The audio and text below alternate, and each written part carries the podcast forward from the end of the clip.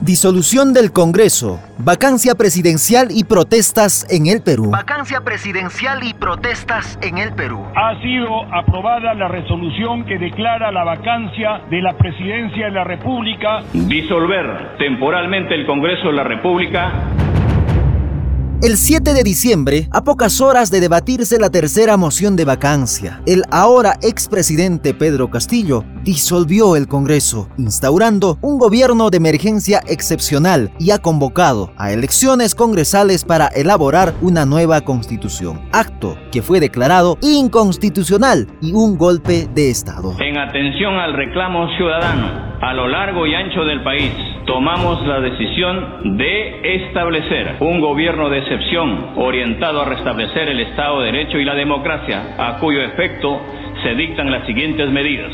Disolver temporalmente el Congreso de la República.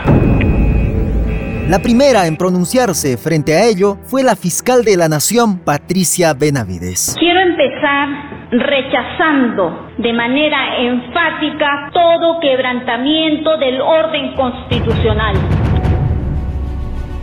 la Junta Nacional de Justicia invocó a las Fuerzas Armadas y a la Policía Nacional defender el orden constitucional. La presidenta del Poder Judicial, Elvia Barrios, se sumó a los pronunciamientos y calificó de inconstitucional el mensaje de Pedro Castillo. El Pleno de la Junta Nacional de Justicia del Perú rechaza el golpe de Estado que promueve el señor Pedro Castillo Terrón e invoca a las Fuerzas Armadas del Perú, a la Policía Nacional y a la ciudadanía en general a defender el orden constitucional.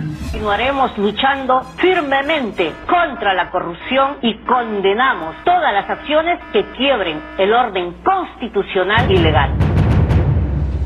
El presidente del Tribunal Constitucional, Francisco Morales, interpretó que Castillo se ha autoapartado del poder luego de promover un golpe de Estado. Conforme a la Constitución, nadie debe obediencia a un gobierno usurpador, en primer lugar. En segundo lugar, las Fuerzas Armadas están en la obligación de restituir el orden constitucional y entregarlo al poder civil que corresponde. En este caso, el señor Castillo se ha apartado del mandato constitucional y legal que tenía y por tanto el Congreso de la República debe actuar de inmediato para proceder llamado en el orden sucesorio a la vicepresidenta de la República para que asuma el gobierno de la nación. Paralelamente, los ministros de Estado han presentado su carta de renuncia ante el Ejecutivo. Uno de los primeros en renunciar fue Alejandro Salas, ministro de Trabajo. Otro ministro y uno muy importante, una cartera muy importante que es la Cancillería. Dice, en estricto apego a mis convicciones y valores democráticos y constitucionales, he decidido renunciar irrevocablemente al cargo de ministro de Relaciones Exteriores ante la decisión del presidente Castillo de cerrar el Congreso de la República Entendiendo el mensaje de diversas instituciones del Estado, el Comando Conjunto de las Fuerzas Armadas y la Policía Nacional del Perú rechazaron el mensaje de Pedro Castillo y afirmaron que respetarían la Constitución del 93. Aprovechando la ocasión y sin debate, los congresistas rápidamente votaron a favor del proyecto de ley que apuntaba la vacancia presidencial. La tarde terminó con 101 votos a favor, 6 en contra y 10 abstenciones. Votación cerrada. Han votado a favor 101 congresistas.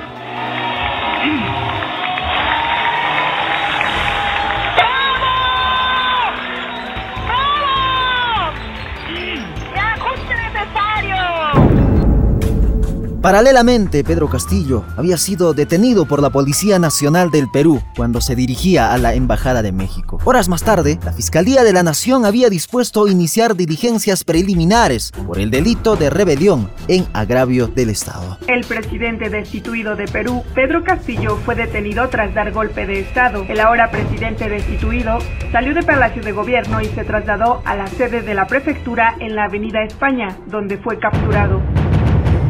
Mientras Castillo estaba detenido, la vicepresidenta Dina Boluarte fue citada al Pleno del Congreso para juramentar el cargo de presidenta constitucional de la República.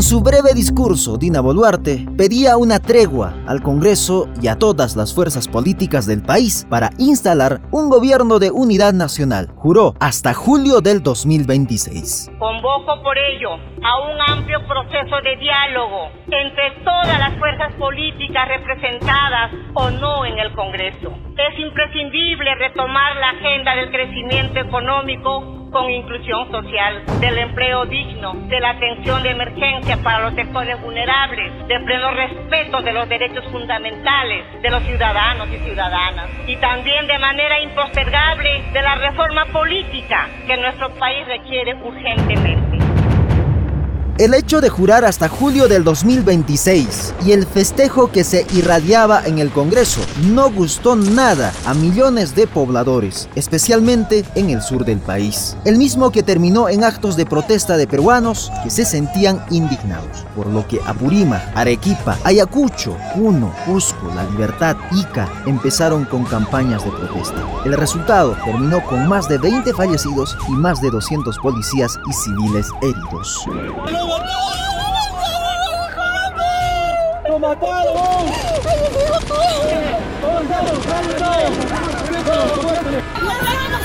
¡Somos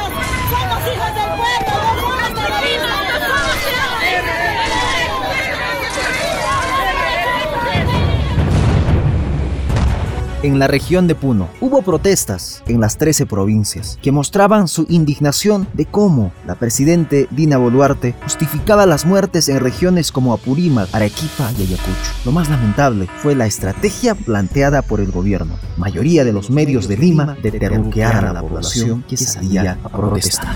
Este punto va a estar bloqueado, no va a haber pase vehicular. efectivamente va a haber uh, pase hasta, hasta las 10, 11 de la mañana, de rumbaremos al centro en una gran movilización con toda la población que se va a juntar. Ya los transportistas han quedado, mototaxistas han quedado, que el día de hoy comienza la aparición en A nivel nacional es 15, 16, 17